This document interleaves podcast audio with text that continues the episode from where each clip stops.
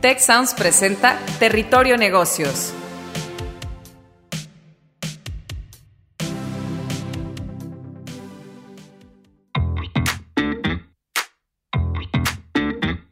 Bienvenidos a Territorio Negocios de EGADE Business School y la Escuela de Negocios del Tecnológico de Monterrey. Mi nombre es Jaime Martínez y hoy seré su guía por este espacio.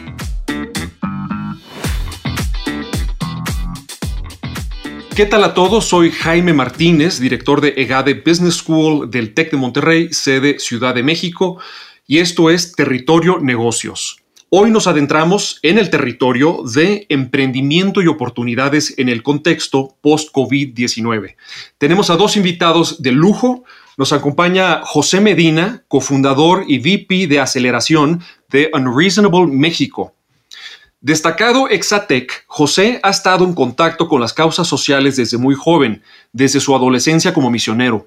Su primer trabajo fue en la incubadora social del Tecnológico de Monterrey, en donde, inspirado por el movimiento de microcréditos del emprendedor social Mohamed Yunus en la India, implementó un programa de servicio social de microfinanciamiento para microemprendedores.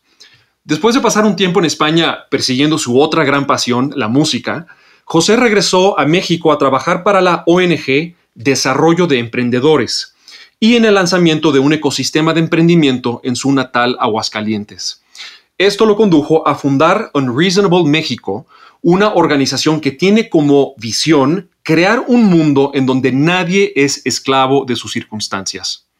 Bajo el lema de resolver pinches problemas urgentes, cita textual, codiseñan iniciativas con corporativos y gobiernos para brindar recursos y pavimentar el camino a emprendedores que buscan cambiar la situación de nuestro país atacando causas sociales.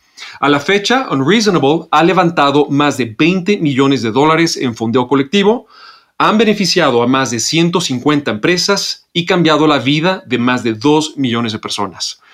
Eh, yo creo que José es un invitado de lujo especialmente para todos los miembros de la audiencia interesados no solo en emprendimiento, sino también en la innovación social, donde Unreasonable México es un extraordinario referente.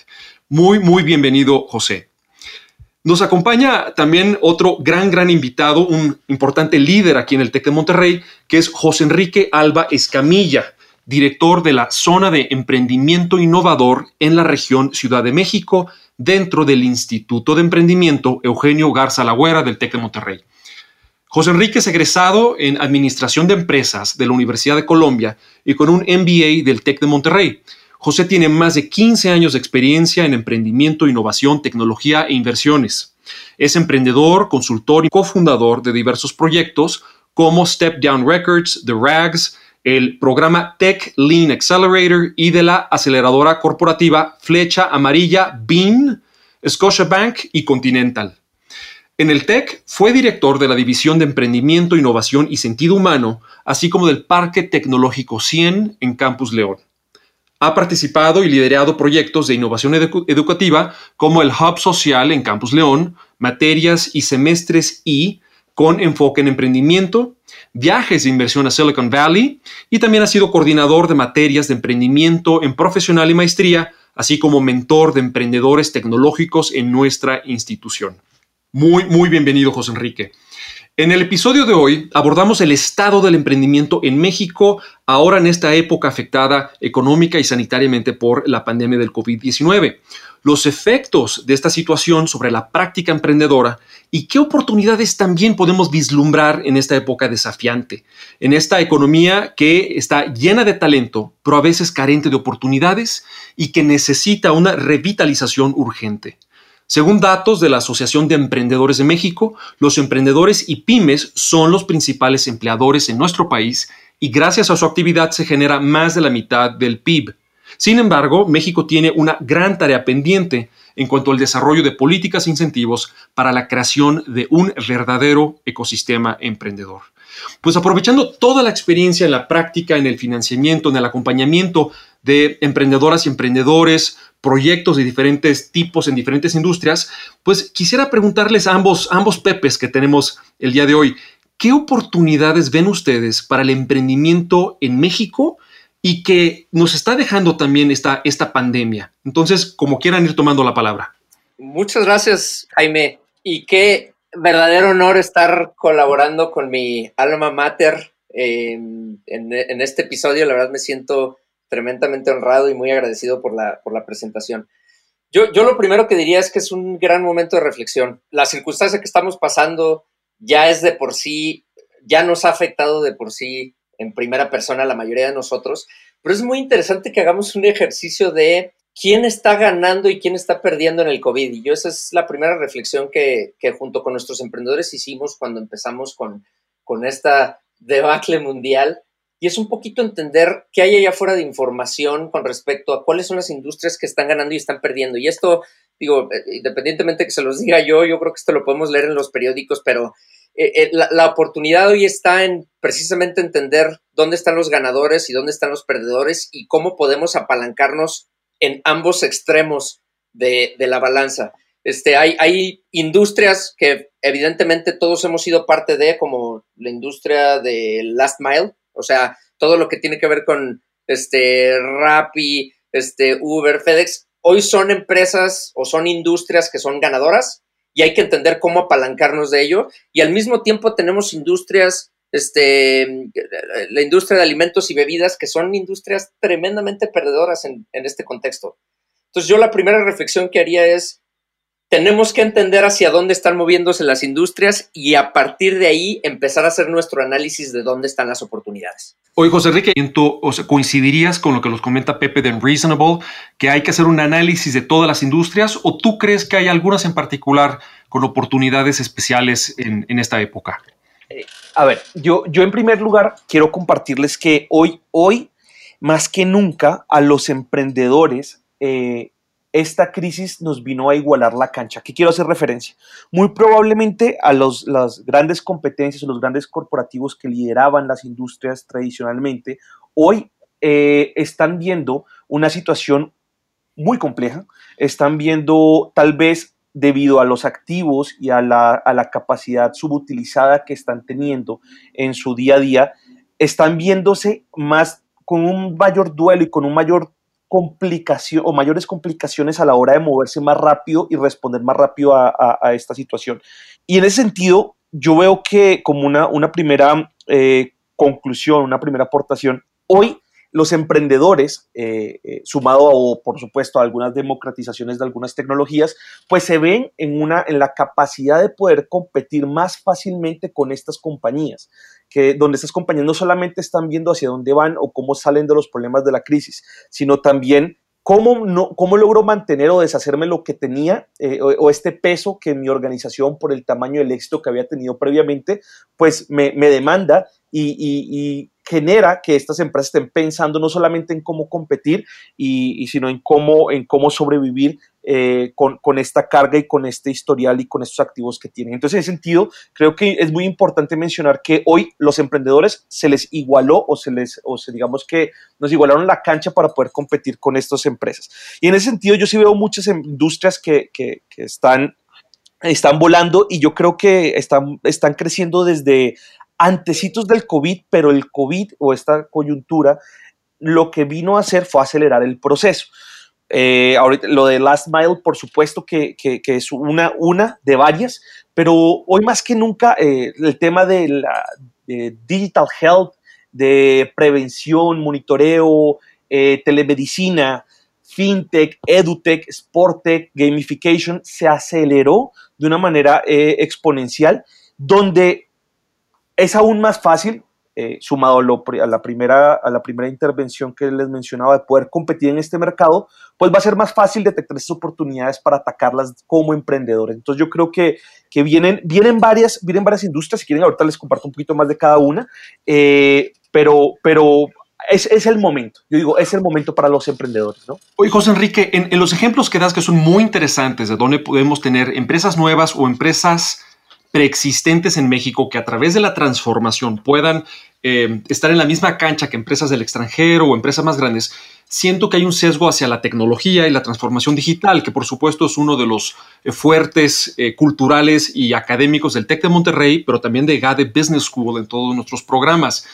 tú consideras, y esta invitación es para, para los dos Pepes, ¿Qué tanto creen que las posibilidades de las empresas y las startups y los emprendimientos ahora pasan forzosamente por lo digital, por la tecnología y por lo online? ¿Y qué tanto queda para empresas que no necesariamente son de en línea o de un alto grado de tecnología? Creo, que eso es interesante y nos puede llevar también a hablar ya de oportunidades un poquito más concretas. Yo, complementando esto que mencionas, yo diría primero hay que definir qué es tecnología. Hoy, hoy estar en línea no es tecnología, es, es, es, la normalidad. Entonces, eso, eso, más bien, empresa que no está en línea, yo creo que es digna de reflexionar si, si, si debe estarlo, porque es prácticamente como recibir un método de pago o recibir una, un, un, tipo de moneda o, solamente que me conozcan, como tal vez hace unos años en las páginas amarillas, pues tenías que estar en las páginas amarillas y nadie, no nadie te iba a encontrar. Entonces, hoy eh, eso prácticamente, y esto es una opinión personal, eso no es tecnología. Estar en línea no es, es, es, es un es el, mínimo, es el, el, mínimo común denominador que ni siquiera cuenta realmente como una particular significación. Eso sería un, un requisito para comenzar. Exactamente. Entonces, estas plataformas son un canal o un medio para llegar a los clientes, amén de lo que yo haga, amén del problema que solucione, amén del producto o el servicio que yo esté dándole al mercado. Entonces, en ese sentido, ahí viene otra pregunta. Si quiero desarrollar tecnología, eh, eh, por supuesto que me va, a, o si mi empresa genera tecnología o una innovación tecnológica, por supuesto que me va a dar una ventaja competitiva, por supuesto, pero también lo voy a hacer si soluciono un producto de una manera muy, muy viable, muy directa y a un precio económico, entonces, o, a un precio accesible.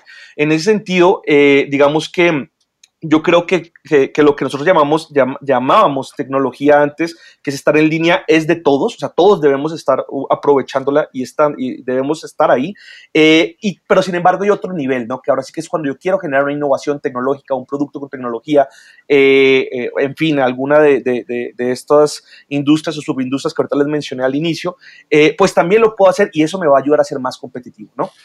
En los, temas que mencionas de solucionar, bueno, desarrollar productos y servicios eh, viables, aquí quisiera hacer una conexión con Unreasonable, que además me encanta el nombre, es el, la organización poco razonable, ¿no? Porque eh, reta el status quo, reta lo convencional y nos reta con la creatividad a generar emprendimientos, pues que sean financieramente viables, que es algo que tú tocabas, José Enrique, pero que también respondan y conecten con problemas urgentes, nacionales, colectivos, ambientales, eh, sociales, por supuesto. Em, y entonces aquí quisiera hacer la misma pregunta sobre la, tecnología, eh, José Medina. La experiencia de ustedes apoyando, incubando muchos de estos emprendimientos que atienden estos grandes problemas sociales, no solamente un producto quizás, pero que de nuevo, un, un tema de trascendencia eh, muy general en el país o incluso fuera del país, ¿qué tanto la tecnología es necesaria, más allá pues de estar online, como dijo José Enrique?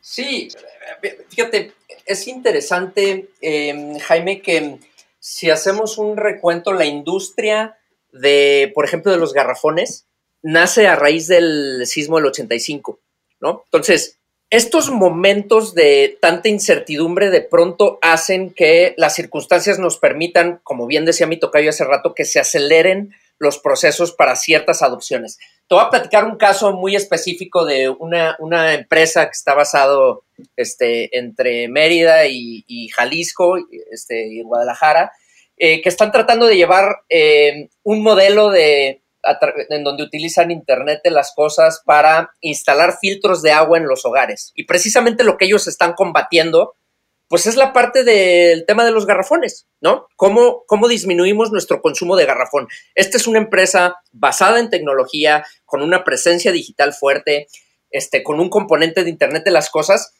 pero lo interesante es que ellos están, digamos, apalancando de esta circunstancia que es muy adversa para todos nosotros, pero en donde nuestros comportamientos como consumidores están definitivamente cambiando por la circunstancia. La gente de pronto empezó a darse cuenta que no quiere estar recibiendo tantas cosas a sus casas, garrafones, que no sabes ni siquiera por qué manos pasaron. Y por este tema del COVID, las ventas de esta empresa que se llama Aguagente empezaron a crecer, ¿no? Entonces, la tecnología es importantísima para que podamos treparnos a estas nuevas olas de consumo, ¿no? Y eso es un poquito lo que yo quería plantear hace rato. Nuestro consumo personal, o sea, el emprendimiento nace de la observación de cómo podemos resolver problemáticas. Esta circunstancia lo único que ha hecho es que ha hecho que emerjan esas problemáticas de una manera mucho más plausible. Yo, por ejemplo, este, mi, mi radio de compra en línea, por ejemplo, era muy bajo antes de la pandemia y ahora pues eh, normalizas un tema de estar comprando en línea, ¿no? Entonces, digamos, lo que está haciendo la pandemia y el COVID es que los años de adopción tecnológica, digamos, que íbamos a tener los siguientes años, se acaba de acortar a unos meses y estamos ganando terreno en donde lo que dice mi tocayo es totalmente cierto. Necesitamos treparnos una ola que ya nos alcanzó y la tecnología es definitivamente necesaria para que eso suceda. Y eso lo estamos viendo con nuestros emprendedores irrazonables también. De, de acuerdo. Y mencionabas algo, José, muy interesante, que es pensar en el usuario eh, y quizás desde ahí diseñar o identificar oportunidades para el emprendimiento y la creación de valor y la innovación en procesos y mejorar la experiencia del cliente. Y eso, pues, a lo que me suena es a lo que se llama design thinking. Ustedes ahí en Unreasonable, en su acompañamiento de las empresas, y, esto, y esta pregunta también va para el Instituto de, Emprendimiento con José Enrique, ¿Qué tanto ese design thinking de primero comenzar por tu potencial cliente o el problema o el usuario y desde ahí ver cómo construyes, oye, y no al revés, decir, oye, tuve una idea brillante y ya después veo quién me la compra, ¿no? Entonces, esta, metodología que estoy mencionando, ¿la utilizan? ¿Creen que es eh, válida y práctica para la audiencia? Sí, por supuesto. Em, sin duda, una vez más, es importante que los que aspiran a emprender entiendan que el emprendimiento parte de la observación hay que observar. Y, es muy interesante porque este ejercicio de observación sucede hoy en nuestro propio contexto, ¿no? Yo, José, ahora estoy adoptando prácticas digitales que antes no hubiera adoptado. Este, fíjense, una cosa que es interesante es que, eh, Jaime, hay industrias que antes de la pandemia, te voy a poner un ejemplo, la industria relacionada al cuidado animal. La gente previamente este, a la pandemia no le ponía tanta atención a sus mascotas y resulta que todos los servicios de veterinario, etcétera, porque la gente ahora está en sus casas y está conviviendo más con sus perros y está creciendo. Y esto, entre paréntesis, una industria que no necesariamente está apalancada a la tecnología. Pero lo que te quiero decir es, en esta circunstancia nosotros podemos ver qué tanto están cambiando nuestros consumos y qué tanta atención estamos poniendo a cosas nuevas que antes no teníamos. Y, y el emprendimiento es precisamente observar y entonces hacer una hipótesis de cómo puedes resolver un problema que alguien pueda intercambiar valor pagándote. Entonces, estas metodologías nosotros le llamamos prototipado rápido, gracias a uno de nuestros mentores este, que trabajó para Google. Este, siempre estamos constantemente retando a los emprendedores a que hagan experimentos pequeños, validen ciertas hipótesis y puedan seguir avanzando. Entonces, e-, Eso es, el, famoso, el famoso falla rápido y falla barato, ¿no? Por traducirlo al español. Totalmente de acuerdo. Exacto. De, acuerdo. Oye, y mencionabas, curiosamente mencionabas el de animales de compañía, que ahora estamos más atentos al tema y pasando pues más tiempo con, nuestros animales de compañía, pero ya de por sí es una industria en gran crecimiento. Alguna vez platiqué con directivos de Zoetis, que es una empresa ya independiente, pero que anteriormente era la división eh, veterinaria de Pfizer, y me compartían estadísticas que hablaban de que ya las cirugías de corazón a animales de compañía en los Estados Unidos no estaba ya tan lejos esa cifra de operaciones eh, cardíacas de humanos. Entonces ya de por sí es una industria que va en gran crecimiento y que, y que ahora seguramente va a cobrar aún más auge y oportunidades. Em, y, este, en este tema que tú decías de observar, Em, seguramente en el Instituto de Emprendimiento, José Enrique, tienen mucha experiencia pues ayudando quizás a empresarias, empresarios, emprendedores que llegan con una idea brillante, pero que no necesariamente nos consta que embone con lo que el mundo realmente requiere o lo que los posibles consumidores realmente desean. Entonces, no sé si pudieras platicarnos un poco, porque creo que esto es útil para la audiencia que se esté eh, pensando cómo, cómo comenzar, cómo emprender y que a veces el punto de partida pues es la observación y de ahí ya derivar una idea, una solución, una aproximación. Entonces, ¿qué, qué, experiencia tienen con esto en el instituto? No, tota, totalmente, gracias Jaime. Eh, y quiero todo lo que dijo mi tocayo Pepe, todo sí, totalmente. Mira, el gran, el gran reto por las que, las que fallan muchos de los emprendimientos es porque hacen cosas que nadie quiere. Entonces, o que no solucionan ningún problema. Entonces, eh, parte de la filosofía que nosotros trabajamos es tal cual, eh, digo, no, no, no quiero ser reiterativo, pero eh, es igual mucho basado pues en, pensar en el método científico, en experimentar, eh, para encontrar si un problema sí es un problema y si un producto sí soluciona un problema, ¿no? Yo digo, esto no es, un, eso no es una filosofía solo en la etapa inicial de un proyecto, un emprendimiento, sino debe ser a lo largo de todas las versiones y las iteraciones que se tengan de un producto independientemente de la compañía les comparto, hubo en abril, en la revista marzo-abril de, de, Harvard Business Review, me encantó porque solamente se centraba, se llamaba Creando la cultura de experimentación o Creating a Culture of Experimentation. Y, giraba en torno a cómo crear la cultura de experimentación en las compañías porque precisamente e, estas compañías están buscando adecuar la filosofía de las startups y de, y de experimentar, observar, experimentar por la misma necesidad de las startups que tenían o de falta de recursos y tiempo. Entonces, en ese sentido, hoy, hoy muchas empresas grandes también están diciendo, oye, no, pues si ellos lo pueden hacer y terminan levantando capital y terminan creciendo y terminan eh, eh, adquiriendo usuarios eh, y creciendo, ¿por qué nosotros no lo terminamos haciendo? Entonces, digamos que hoy estamos como, esa, eh, yo creo que va a ser la nueva estrategia o la nueva forma de operar del management en, en, este y el siguiente año. Eh, pero prácticamente para responder tu pregunta, para nosotros en todos los programas, todo lo que hacemos, buscamos eh, eh, prototipar, eh, experimentar, medir. Es muy importante medir cada experimento. Muchas veces hacemos algo, un nuevo producto, lo lanzamos, pero no medimos. Entonces tenemos que tener ciertas métricas que no son, son diferentes a las de un estado de flujos un estado de resultados y tenemos que tener la capacidad y la velocidad para leer esos datos y en muy poco tiempo mejorar nuestro producto para volver a lanzar una siguiente versión. digamos que esa es parte de la filosofía que nosotros en el Instituto de Emprendimiento y en las aceleradoras y en los programas de TechLean pues manejamos, ¿no? Oye, José Enrique, incluso este, me voy a permitir agregar que yo sé que ustedes en el instituto lo han hecho incluso con grandes corporativos, con bancos, incluso que donde hay tantas inercias, y los ayudan a una transformación cultural y crear prácticas y unidades y espacios al interior de estos grandes corporativos para adoptar esta filosofía de prototipeo, de mucha em, hipótesis, ¿no? Ese, ese método científico eh, que mencionas. Quisiera pasar un tema que, también me llama mucho la atención y es que ahora en esta época del COVID-19 y el reto económico, hemos visto muchas muestras de solidaridad, de alianza, de colaboración entre compañías de todos tamaños. Por un lado, para producir, por ejemplo, material sanitario, respiradores, eh, cuestiones propias de la contingencia sanitaria, pero también para resolver entre ellas problemas compartidos de abastecimiento, de cadenas de suministro, he visto colaboración entre industrias distintas que antes ni se hablaban y ahora están viendo cómo juntas pueden generar valor y mejores experiencias eh, para los clientes, ¿no? Desde un restaurante que ahora te lleva una experiencia de, fine dining, así de una cena de, mucho lujo, te lo lleva a tu casa, pero además se asociaron con una armadora de coches, entonces el staff del restaurante llega a tu casa en un vehículo, ¿no? De esa marca y entonces, este, pues tienes un co-branding ahí de la experiencia. O sea, cosas bien inusuales. Eh, ¿Creen ustedes que este espíritu de solidaridad y de colaboración creativa entre empresas del mismo o de diferentes sectores ¿Creen que eso va a perdurar después de esta época de COVID?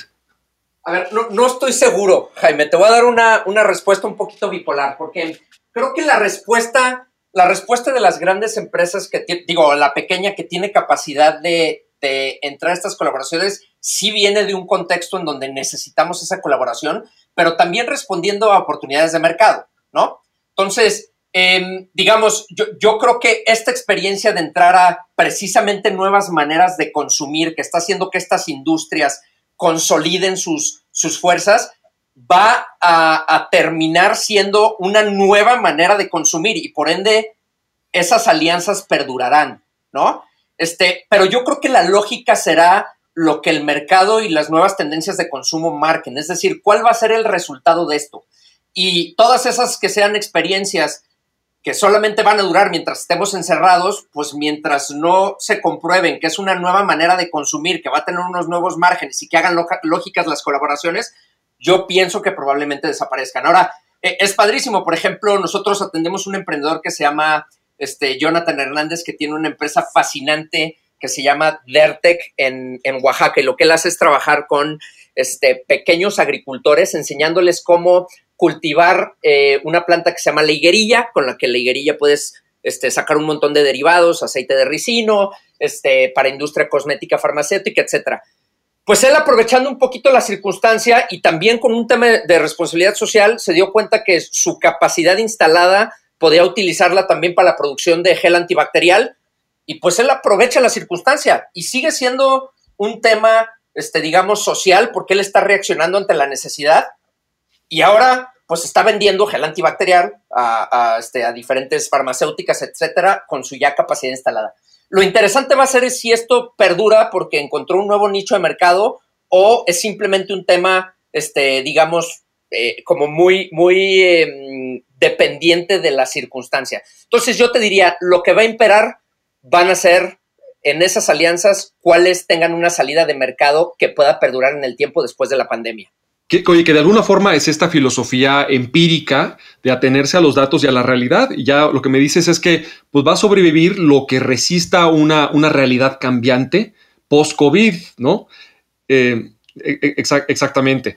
Em, en el caso de, del Instituto de, de Emprendimiento, quisiera eh, que nos compartieran para la audiencia algunos consejos.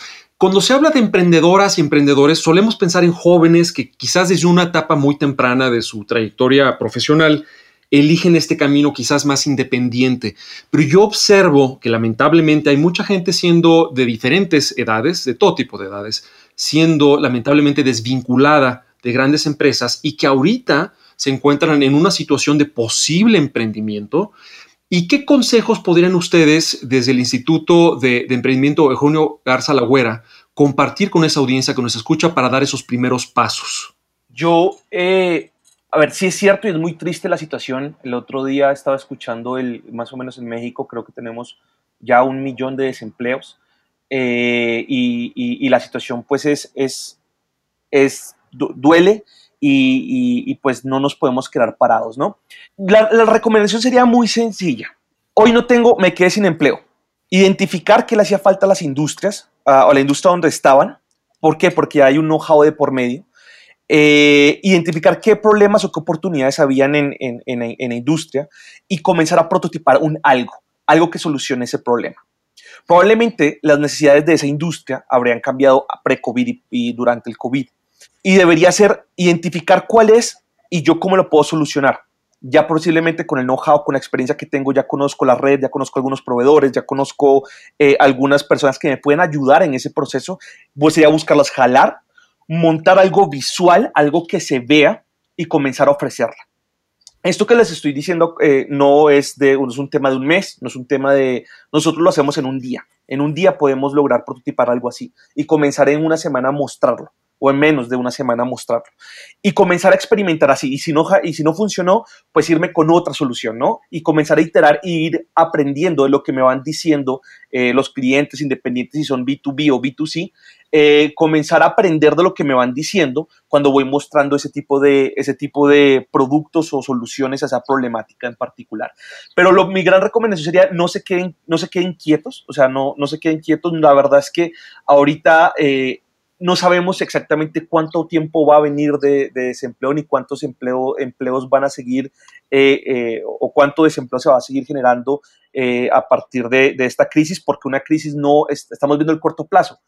Y no quiero ser negativo, pero una crisis puede durar un año y tiene un retroceso probablemente de los últimos cinco años de empleos generados que se van a eliminar. Entonces, eso puede ser un coletazo a mediano plazo y a largo plazo también. Entonces, yo diría no quedarse quieto, no, no, o sea, moverse a solucionar una problemática, urgentemente y buscar algunos programas que hay. Ojo, hay programas como Reasonable Institute, como el Tech Lean, como 500 Startups, como Mass Challenge, Y Combinator, eh, eh, eh, Techstars, Social Atom. Hay muchos programas en Latinoamérica que tienen eh, eh, eh, la apuesta en una etapa muy temprana los emprendedores y buscan apoyarlos para no dejarlos solos en este proceso. Sabemos que este proceso no es fácil, es un proceso duro, es un proceso de muchas barreras, pero hay programas y personas que queremos de alguna u otra manera ayudarlos en ese proceso y yo les recomendaría tocar las puertas de, de sus programas, ¿no? de sus programas de incubación, de aceleración Eh, el Banco Interamericano está haciendo un programa, está haciendo espectacular porque está moviendo capital para allá. Eh, hay diferentes corporativos que tienen algunos programas de Corporate Venture Capital y Corporate Accelerator. Entonces siempre hay muchos, hay muchos abiertos, muchas convocatorias abiertas que no han parado, no han cerrado y sería tocarlos después de, de este paso previo que les acabo de decir, tocarle las puertas para, para conseguir ayuda, mentores, expertos, conexiones que me puedan ayudar en una etapa mayor de formalización, ¿no?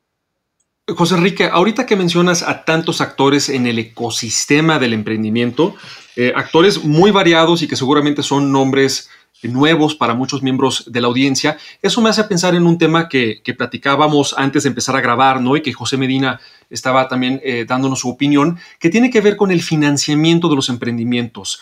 El, eh, el monitor global del emprendimiento, ¿no? Que en inglés es el Global Entrepreneurship Monitor, este estudio, ¿no? Que ve el desempeño y el fenómeno de los emprendimientos en cada país y donde, por cierto, un líder en ese estudio durante muchos años fue nuestro decano de, del área de negocios del TEC de Monterrey, Ignacio de la Vega, eh, pues en el último año, en el reporte 2019-2020 de este Global Entrepreneurship Monitor para México, sigue apareciendo la falta de acceso a financiamiento como el o uno de los principales obstáculos para los emprendedores. Con tanto actor nuevo en el ecosistema emprendedor para incubar, para invertir, para facilitar, ¿no? para acelerar, ¿qué tanto realmente sigue siendo una limitante esa falta de financiamiento para nuestros emprendedores y emprendedoras? Este, José Medina, si pudieras eh, recapitular un poco de lo que nos compartías. Claro, encantado. Mira, yo, yo creo que, bueno, hay que separar esta pregunta en considerando el COVID y no considerando el COVID, ¿no?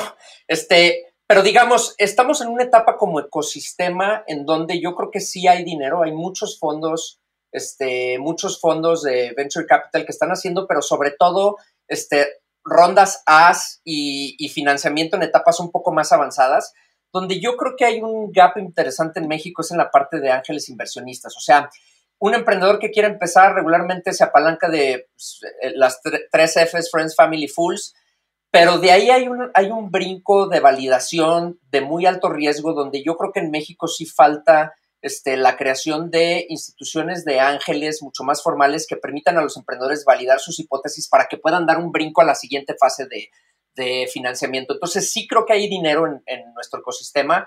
Muchos fondos de inversión muy reconocidos están este, Ignea, están, digo, un montón de, fondos que están haciendo cosas padrísimas, pero que están agarrando empresas en etapas más tempranas. En México nos falta consolidar un ecosistema de ángeles de un financiamiento mucho más temprano. Por otro lado, en, el contexto del COVID hace mucho más complicado el tema porque los fondos lo que están haciendo pues, es cuidar este, a las empresas a las que ya están invertidas. O sea, los fondos tienen que rendir cuentas a sus inversionistas y este, es, este momento es tan complicado para los fondos como para los emprendedores. Entonces, en este contexto en particular va a ser complicado levantar capital de los fondos porque ellos están cuidando sus propios portafolios. Pero hay dinero. Una buena idea siempre va a encontrar capital de por medio. Eso es sin lugar a duda. Sí, eso es importante y que la audiencia sepa que para esta etapa inicial de probar el concepto, probar el modelo, ganar tu, tu primera tracción, ¿no? Que eso es lo que primero suelen pedir muchos de estos fondos más institucionales, inversionistas institucionales, que no son estos ángeles, eh, que te piden esa evidencia, pues para demostrar tu, llaman en inglés la proof of concept, la prueba de tu concepto, pues sí, sí hay, hay menos recursos, pero sí, sí existen formas de conseguir este financiamiento y que cuentan con el apoyo y la asesoría de Unreasonable México y del Instituto de Emprendimiento Eugenio Garza Lagüera del, TEC de Monterrey.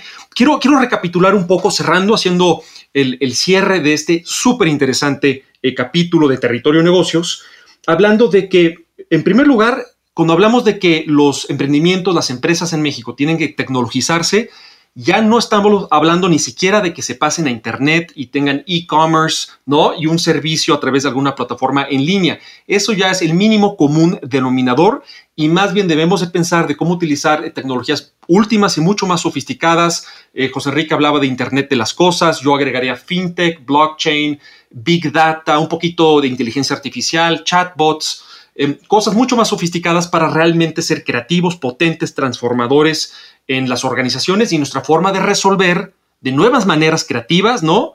Eh, como el tema de los garrafones y el Internet de las cosas que también eh, mencionabas, este, José Medina, eh, para poder realmente ser estos emprendedores creativos.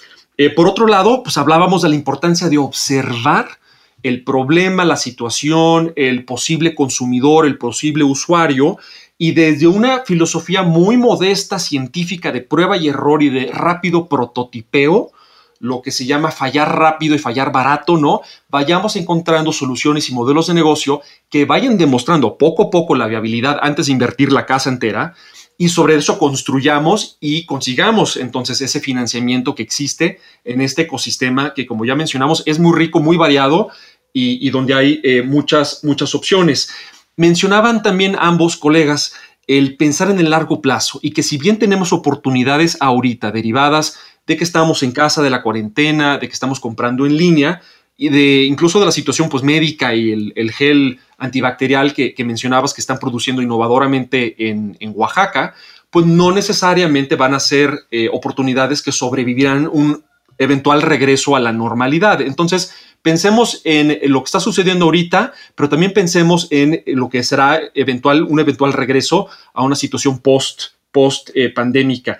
Y que si bien eh, hay retos en esta primera etapa de financiamiento ángel que, que mencionabas José Medina que faltan más actores que ayuden desde un principio que den ese capital semilla sí hay opciones. Y una vez que demuestras esa viabilidad creo que se abre realmente el panorama de organizaciones, instituciones y fondos dispuestos a invertir en, tu proyecto. Entonces, eh, les agradezco muchísimo su participación, sus aportaciones.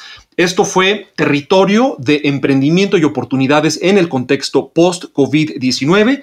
Yo fui su anfitrión, Jaime Martínez, director de EGADE Business School del TEC de Monterrey, sede Ciudad de México. Y nos vemos muy pronto para más temas que están revolucionando el mundo de los negocios en México y el mundo. Muchas gracias. Gracias por escuchar un episodio de Territorio Negocios, el podcast de EGADE Business School, la Escuela de Negocios del Tecnológico de Monterrey y Tech Sounds. Productor ejecutivo de Tech Sounds, Miguel Mejía. Asistente de producción, Marcelo Segura. Productores de Territorio Negocios, Luis Vargas, Triana del Castillo, Francisco Coria, Carla Díaz, Desiree Ukovitz y Santiago Velázquez. Postproducción, Max Pérez. Los invitamos a escuchar el siguiente episodio de Territorio Negocios y el resto de programas de Tech Sounds en Spotify, Apple Podcast, Google Podcast y en tech.mx diagonal tech-sounds.